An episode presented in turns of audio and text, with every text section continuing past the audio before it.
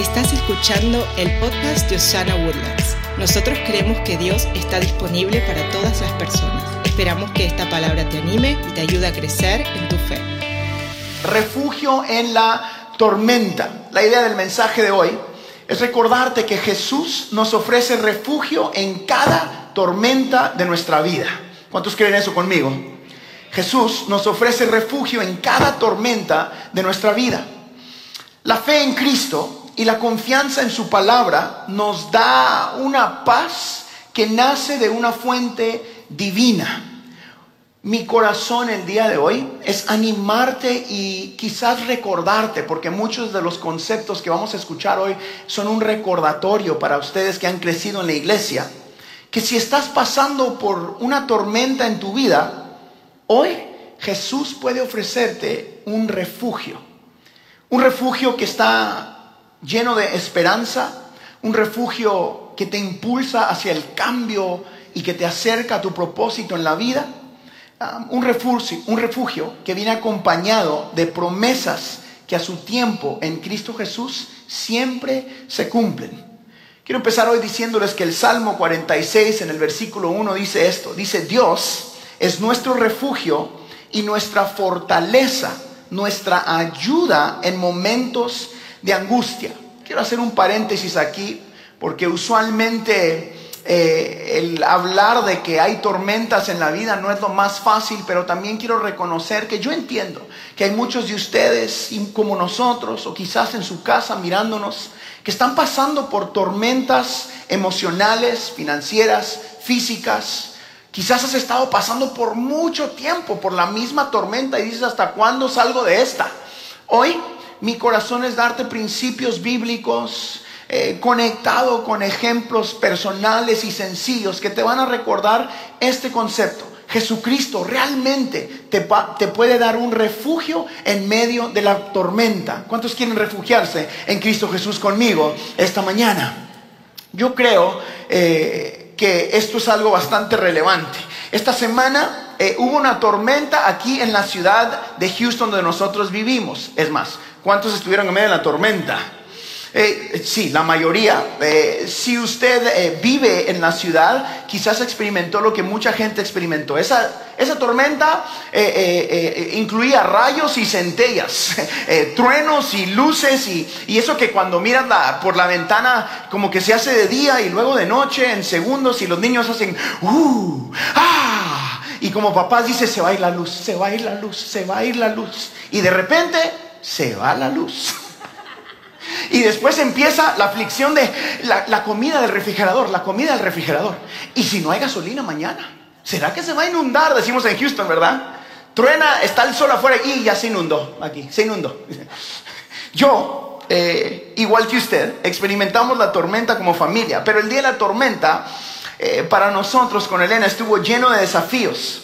Eh, como familia, porque eh, como usted se dio cuenta, uno de nuestros hijos estaba en el campamento, como muchos de ustedes, y nuestro hijo se enfermó en el campamento. Entonces recibimos una llamada que teníamos que ir a recogerlo, ir por él. El campamento estaba como una hora y quince de nuestra casa, entonces salimos para allá. Yo sabía que la tormenta venía.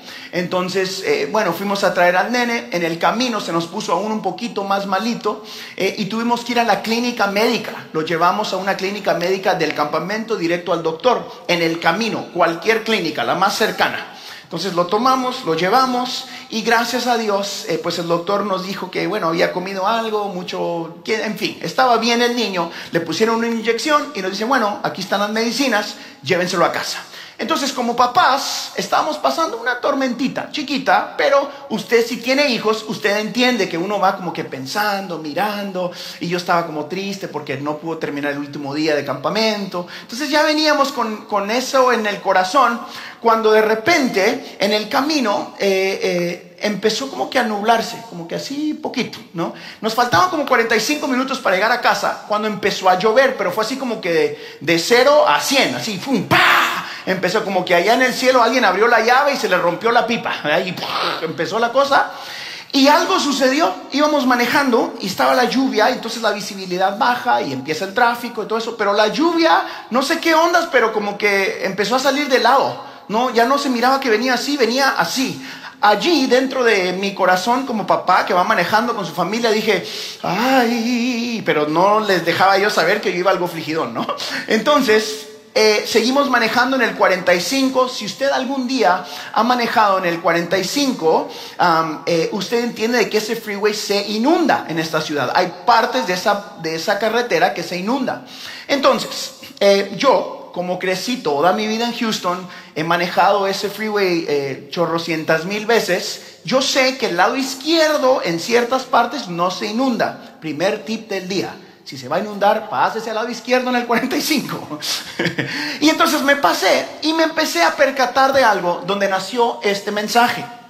Empecé a darme cuenta que a mi lado había gente detenida en el freeway, pero bastante gente se detuvo la velocidad del tráfico empezó a, ser más prudente, que lo hicimos nosotros, la gente empieza a encender sus luces de emergencia y yo me pasé al lado izquierdo porque sé que ahí no se inunda y entonces detrás de mí empezaron a haber un montón de carros, empezamos a causar como que abrir caminito. Nosotros, prudentemente, pudimos continuar hasta llegar a casa sin ninguna, eh, sin que sucediera nada. Llegamos re bien. Pero, como así piensa Harold en mi mente, me di cuenta que había gente de otros estados parados al lado, que pensaban que se estaba cayendo el cielo y era el fin del mundo, que se iba a acabar. Para nosotros era un poquito normal con Elena porque crecimos en Houston, sabemos que vivimos en el Golfo de México, entonces aquí hay tormentas, no nos sorprende mucho. Pero lo primero que yo pensé es que en la vida, cuando no tienes mucha experiencia o cuando estás en una situación nueva, tu meta a veces te, tardas más tiempo para llegar a la meta porque, por ejemplo, esa gente se tardó más en llegar a su casa porque tuvo que detenerse, porque eran de otro lugar. En la vida, todos pasamos por momentos similares, por tormentas como esta. Porque aquí le va el primer, la primera noticia del día. Las tormentas son como el sol, caen sobre justos e injustos. La tormenta no mide si eres joven o viejo, si vas a pie o si vas en auto, si tienes mucha experiencia o si eres un novato. La tormenta la vamos a experimentar todos. Aquí está la noticia. Todos vamos a pasar por alguna tormenta en algún punto de nuestra vida. Aún en etapas cuando tú dices, esto no es mi culpa. Yo tenía que ir a traer al niño. Yo no quería andar aquí porque yo sabía que esto iba a causar más estrés, pero hay muchos momentos en la vida donde enfrentamos tormentas que no son nuestra culpa. Y el enemigo trata de decirte a ti de que es tu culpa. Así que está lo primero que yo sentí en mi corazón que tenía que compartir con algunos de ustedes que están pasando por tormentas difíciles.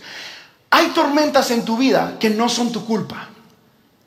No permitas que el enemigo te acuse te apunte con el dedo y decirte que tú hiciste algo, sino tenemos que aceptar la realidad de que todos en la vida, justos, injustos, pecadores y santos, pasamos por tormentas en nuestra vida. También todos nosotros, los que hemos vivido tormentas en nuestra vida, mire esto. ¿Cuántos han pasado un momento difícil en su vida? Diga yo, amén, levante la mano, haga ruido. ¿Cuántos? ¿Dónde está la gente? ¿Qué ha pasado?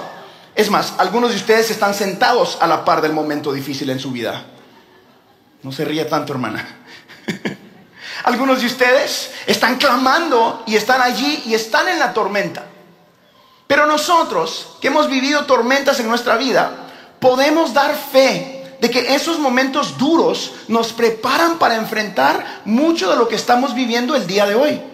El haber estado en tormentas anteriores en Houston, a mí me daba la confianza para saber por dónde manejar, más o menos a qué velocidad manejar, y para seguir adelante con precaución, pero sin detenerme.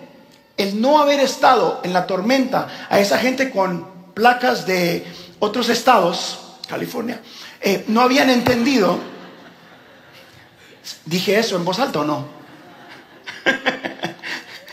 Los asustó. Con mucha razón, porque ellos no habían pasado por tormentas aquí, pero yo crecí acá. Por ejemplo, esta semana más que cualquier otra semana yo salgo afuera y digo, alguien encendió la calefacción de Houston. Si usted nunca ha pasado un verano aquí, dice, ¿qué es esto? ¿quién pecó y por qué hay tanto calor aquí? Pero para nosotros que crecimos aquí es como que, bueno, métase al aire acondicionado, busque la sombra, se acabó. Porque ya tenemos la experiencia de eso. Cuando no has tenido la experiencia de pasar por tormentas, tienes que detenerte al lado y llegar a la meta te tarda más. Pero para nosotros que hemos vivido tantas de esas tormentas, tenemos un llamado de Dios. Algunos de ustedes que levantaron su mano y dijeron, yo estoy pasando, he pasado una tormenta. Aquí está el primer consejo del día para ustedes. Si está apuntando, se lo recomiendo apuntar. Primer consejo, utiliza tu experiencia para ayudar a los demás. Utiliza tu experiencia para ayudar a los demás. Déjenmela aquí arriba. Lo que sucedió durante yo manejaba era que carros que estaban detenidos empiezan a agregar al tráfico y se van detrás del que lleva las luces encendidas. Íbamos avanzando a una velocidad muy despacita. Te das cuenta que hay mucho espacio para que pasen por otro lado, pero todos íbamos en filita, ayudándonos los unos a los otros. ¿Por qué? Porque hay algunos de nosotros que crecimos en la ciudad y sabemos por dónde manejar. Me puse a pensar que el GPS con Elena nos decía que diéramos una gran vuelta por otro freeway que había menos tráfico. Lo que el GPS no entendía era que por esas calles se inunda. Pero como yo ya tenía la experiencia, yo dije, no, nos vamos por aquí, porque yo aquí he manejado cuando está inundado y aquí no se inunda. Yo sé que es un ejemplo súper sencillo, pero la vida para aquellos de ustedes que han pasado tormentas es exactamente igual. Tú y yo tenemos una una responsabilidad de utilizar nuestra experiencia para ayudar a los demás.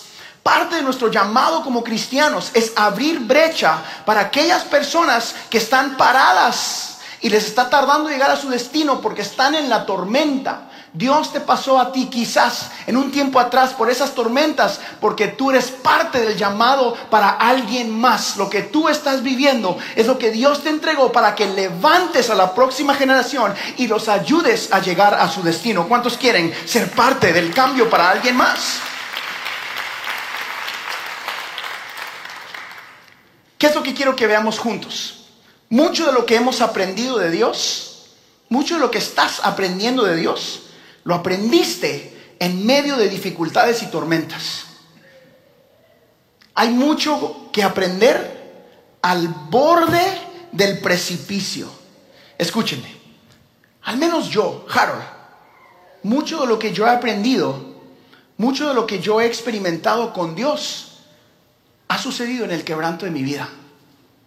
Yo tengo Biblias de estudio, tengo mentores a mi alrededor, escucho podcast ahora todas las semanas, casi todos los días, porque estoy consumiendo contenido y tratando de estudiar y mejorar, pero si soy honesto, mucho de lo que he conocido de Dios lo conocí cuando estaba llorando, quebrantado, necesitado, al borde del precipicio, desesperado, diciendo, Señor, te necesito más.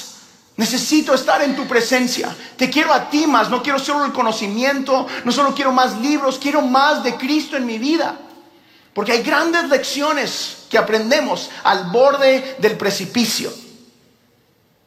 Mucho de lo que yo he aprendido de, Dios, lo aprendí en la crisis, no después de la promoción. Aprendemos mucho, no solo de milagros, sino también del caos de la vida. ¿Qué le estoy enseñando? Y aquí le va el segundo consejo del día. Hoy voy más rápido que nunca. Segundo consejo del día. No menosprecies la tormenta. Aprende de ella. No menosprecies tu tormenta. Aprende de ella. Esta semana estaba teniendo una conversación con alguien y recordé mi niñez y alguien me preguntaba un poquito de, oye, ¿por qué haces esto? ¿Por qué actúas de esta manera? ¿O por qué tú eres de esa manera? Y yo le dije, es que cuando tú has pasado lo que yo pasé, entiendes que cada día es un regalo de parte de Dios. Y no tienes otra opción más que decir, tengo que hacer algo, tengo que moverme, no puedo estar acá, porque si me quedo quieto me atrapa la tormenta. Así que muévase. Ese soy yo. Usted tiene otra experiencia, otra manera de vivir la vida, pero no no menosprecie la tormenta, aprenda de ella. Primero que dijimos es use para alguien más, ahora aprenda. Cada oportunidad y cada dificultad te está haciendo más fuerte. Te está regalando agallas, te está regalando fortaleza. Yo creo que hoy más que nunca la iglesia cristiana necesita más gente fuerte. Necesita gente que esté segura dónde está parada y hacia dónde va. Necesita gente que respire profundo y diga, la vida cristiana no se trata de sentirme bien, se trata de compartir el bien. Uh, that was good. La vida cristiana no se trata de que te sientas bien, se trata de compartir el bien. Pastor, es que usted no sabe. Usted no sabe. Yo he orado por gente aquí que viene aquí y me dice, me duele la cabeza, me duele el hígado, o me duele la uña del pie derecho, del lado izquierdo, lo que usted sea que le duela, y yo estoy en más dolor muchas veces. ¿Cuántas veces he puesto yo mis manos sobre gente diciendo, pastor, me siento tal manera y yo estoy en el mismo punto? Pero entiendo mi llamado, porque la vida cristiana nunca fue construida para ser fácil. Y si alguien le, le predica eso, son mentiras. La vida cristiana requiere agallas. La vida cristiana va a incluir tormentas. Justos e injustos, buenos y malos, pasan por tormenta. Lo que haces en medio de esa tormenta es lo que cambia. Usted y yo tenemos una esperanza de un Dios que no abandona, que no deja, que está ahí contigo, que caerán mil y diez mil a tu diestra, más a ti no llegarán, pero siguen cayendo mil y diez mil a tu diestra. Damas y caballeros, aprenda de la tormenta. No la menosprecie. Romanos capítulo 8, usted lo ha escuchado un montón de veces. Dice, y sabemos que Dios hace que todas las cosas cooperen para el bien de quienes lo aman. Y son llamados según el propósito que Él tiene para ellos. He allí la clave de ese versículo. El propósito es el que Dios tiene para ti, no el que tú tienes para ti. No es el que miras y dices, yo puedo hacer eso. O yo puedo hacer eso mejor que ellos. O de la misma manera que ellos o de una manera más inteligente que ellos. Es el propósito de Dios. Es el propósito de Dios el que te pasa por la tormenta. Y allí aprendes. Amigos, la vida cristiana, igual que la vida no cristiana, va a traer tormentas. Entonces están como, Pero para nosotros, para usted y para mí, que hemos puesto nuestra fe en Jesús, la tormenta nunca será paralizante. Nunca. Te mueve, te sorprende quizás, pero no permitas que las tormentas de tu vida paralicen el llamado de tu vida. El visual donde yo recibí esta, este mensaje fue cuando íbamos manejando, nosotros teníamos una meta donde llegar. Íbamos a casa a que descansara mi hijo. Esa gente tenía otra meta.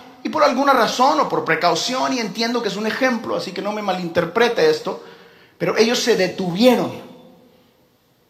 Hay una diferencia de cómo la tormenta a algunos nos paraliza y a otros nos alerta y encendemos nuestra experiencia espiritual y ayudas a los que vienen detrás y dice, síganme, el lado izquierdo está claro, vamos por el lado izquierdo, vamos por acá. Tú tienes que seguir adelante. No permitas que la tormenta te paralice que la dificultad te diga, bueno, me voy para atrás o regreso de donde vine. O no, no, no, usted está donde Dios quiere que esté. Usted va a cumplir el propósito de Dios a su vida. Usted puede, usted no va a quedar ahí perdido en la tormenta, usted no se va a inundar, usted va a cumplir lo que Dios dijo que se iba a cumplir con su vida. Tú y los tuyos adorarán a Dios, tú y tu casa adorarán a Dios. Usted va a ser de bendición a Woodlands, usted va a ser de bendición a su familia. Usted puede ser un antes y un después, pero si se paralizan las tormentas, eso se queda perdido. Así que muévase en el nombre de Jesús. Podemos mantener nuestras manos sobre el volante de la vida y nuestro pie en el acelerador del día a día. Una milla a la vez, más cerca de Jesús. Lo que estás viviendo no te puede derrotar. Tú tienes un llamado eterno. Quiero declarar quizás eso sobre algunos de ustedes lo que estás pasando te va a hacer más fuerte. Tú puedes. No te rindas. Cumple tu llamado en Cristo Jesús. No necesariamente va a ser fácil. No estoy diciendo que va a ser fácil. Pero tú puedes cumplir el llamado de Dios. Tú puedes ser un buen esposo. Tú puedes ser una buena esposa. Tú puedes sacar tu negocio adelante. Hay tormentas y hay dificultades, pero lo vamos a lograr en el nombre de Jesús de la mano de Dios lo vamos a lograr en el nombre de Jesús.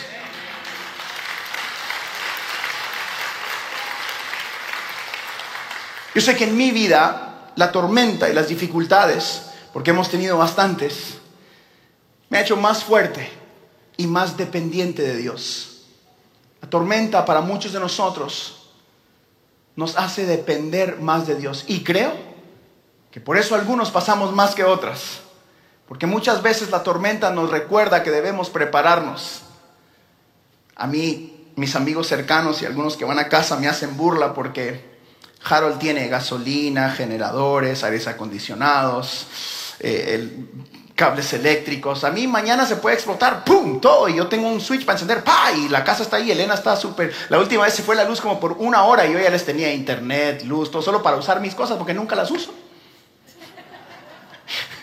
¿Te acuerdas? Estaba todavía conectando cables cuando regresó la luz y yo todo, todo triste porque regresó la luz. Yo quería que no regresara la luz y que se vaya el agua para que... todo, pruébenme, digo, tengo de todo. ¿Sabe por qué? Porque crecí en la ciudad donde me ha pasado eso mucho. Entonces ahora estoy preparado. Lo espiritual es igual. Prepárese hoy, cuando no hay tormenta, para que cuando venga la tormenta no te sorprendas. No te agarre desprevenido, sino te agarre preparado. Prepárese espiritualmente. Busque de Dios. Ore junto con su familia. Clame al Señor. Aprenda a bendecir a otros. Camine en fe cada día de su vida para que cuando necesite de verdad caminar en fe pueda decir, yo he estado aquí antes. Puedo y sé lo que estoy haciendo. El Salmo 27 dice eso de una mejor manera. Dice, cuando vengan tiempos difíciles, tú me darás protección. Me esconderás en tu templo, que es el lugar más seguro. Diga conmigo presencia. Nosotros somos el templo del Señor. Tú eres el templo. El templo no es esto, ¿eh? Es más, esto es una escuela, esto es un teatro. Pero tú eres donde mora la presencia de Dios ahora. El Espíritu Santo de Dios dentro de ti. Así que escóndase en la presencia del Señor. Salmos 18, capítulo 2, el versículo 2 dice, tú eres mi protector, mi lugar de refugio, mi libertador, mi Dios, la roca que me protege, mi escudo, el poder que me salva, mi más alto escondite. Así que mantente firme en medio de la tormenta. No retrocedas. Mantén tus ojos puestos en Jesús. Sigue adelante porque tú eres capaz. Esta semana sentí muy fuerte en mi corazón que algunos de ustedes, igual que yo, necesitábamos escuchar eso. Tú eres capaz, tú puedes lograrlo, tú puedes pasar por este momento. Si dice, pastor, yo no estoy pasando momentos difíciles, siga viviendo. A ver qué tal le va. Stay alive. Todos pasamos por eso. Yo sé que esto no es lo que usted, ay, quiero sentirme bien en la iglesia. Muchas veces hacemos eso, pero siéntase bien, porque usted no pasa por tormentas eh, solo o sola. Usted pasa por esos momentos de la mano de un Dios todopoderoso. Así que tú eres capaz. Entrega tus cargas y preocupaciones a Jesús el día de hoy. El Proverbio capítulo 14 en el versículo 26 dice esto, escuche bien. Dice, el que obedece a Dios ya tiene un poderoso protector para él y para sus hijos. Ayer estaba estudiando yo esto y, y dije, esto está muy claro. ¿Quieres protección para ti y para tus hijos? La mayoría de ustedes vienen a un lugar como esto porque quieren que sus hijos conozcan a Dios, ¿sí o no? Dice, no, yo ya estoy bien, pastor, yo ya estoy bien, pero yo quiero que mis nenes conozcan al Señor. Quiero que mis hijos conozcan la presencia de Dios. Ayer estábamos cenando con un amigo y me dijo, yo lo que quiero es que mis hijos conozcan la presencia de Dios. Y bueno, ¿cómo funciona eso? Conózcalo usted primero. Porque si usted no la conoce, ellos tampoco la van a conocer. Así que por eso yo honro el que usted invierta su tiempo y venir acá. La Biblia nos lo enseña, obedece a Dios y vas a tener un protector para ti y para tus hijos. Escuche lo que el Salmo 52 dice y ya voy cerrando el mensaje. El Salmo 55 dice, entrégale tus cargas al Señor y Él cuidará de ti. No permitirá que los justos tropiecen y caigan. Tercer consejo del día. Tercer consejo. Entrega tus cargas al Señor. Entrega tus tormentas a Dios.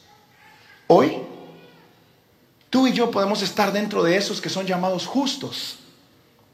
Tú puedes ser justificado por la fe, dice la Biblia. Pero por la fe en qué? La fe en Jesucristo. Pastor, es que usted no sabe lo que yo hago cuando nadie me mira. Es más, usted no sabe lo que estoy pensando ahorita de usted.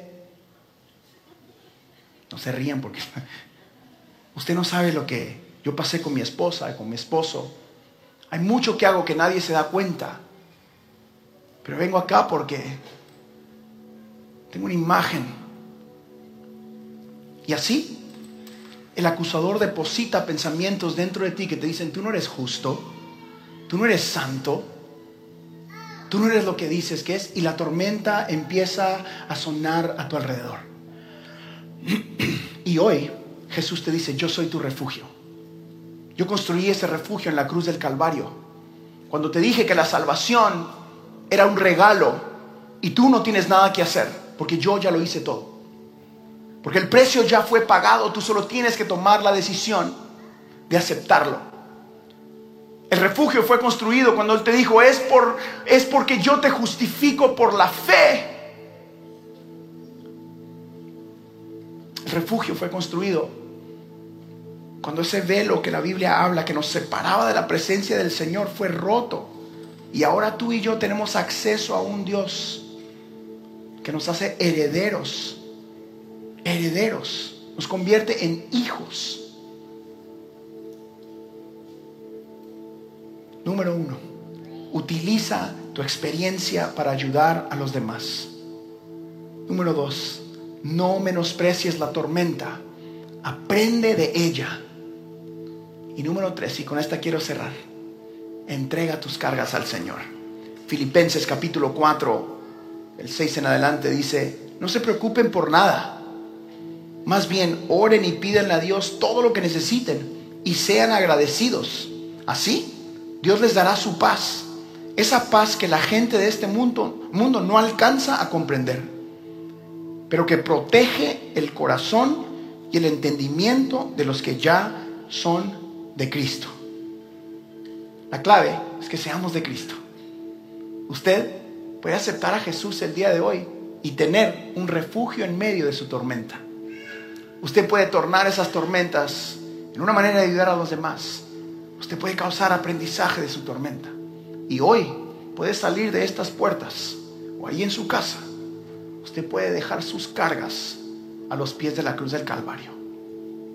Porque todos hemos tenido, tenemos o vamos a tener alguna carga.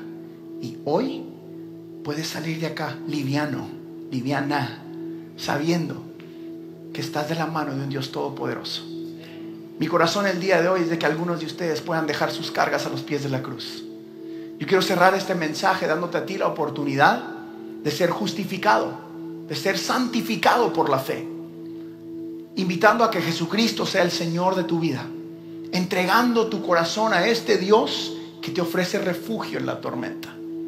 Algunos de ustedes han estado pasando la tormenta y te ha estado lloviendo encima. Te ha estado falta esperanza, y te has sentido solo o sola, el servicio anterior sentí en mi corazón muchísimo que hay mucha gente que yo entiendo que está luchando con depresión, ansiedad y soledad. Por eso lo hemos hablado aquí tanto durante este año. Pero quizás usted está aquí y usted dice, yo me he sentido sola. O me he sentido solo y quebrantado y estoy en medio de la tormenta. Hoy, este mensaje hoy está construido para recordarte que Jesús quiere ser tu refugio corre a los brazos de papá, por favor. No a esta iglesia ni a una religión. Corre a Jesucristo. Ven a Cristo. Intente a este Dios que murió en una cruz para darte un refugio. Corra a esto que es totalmente por gracia. Y no hay nada que podamos hacer para ganárnoslo, solo aceptarlo. Corra a un nuevo principio en Cristo Jesús.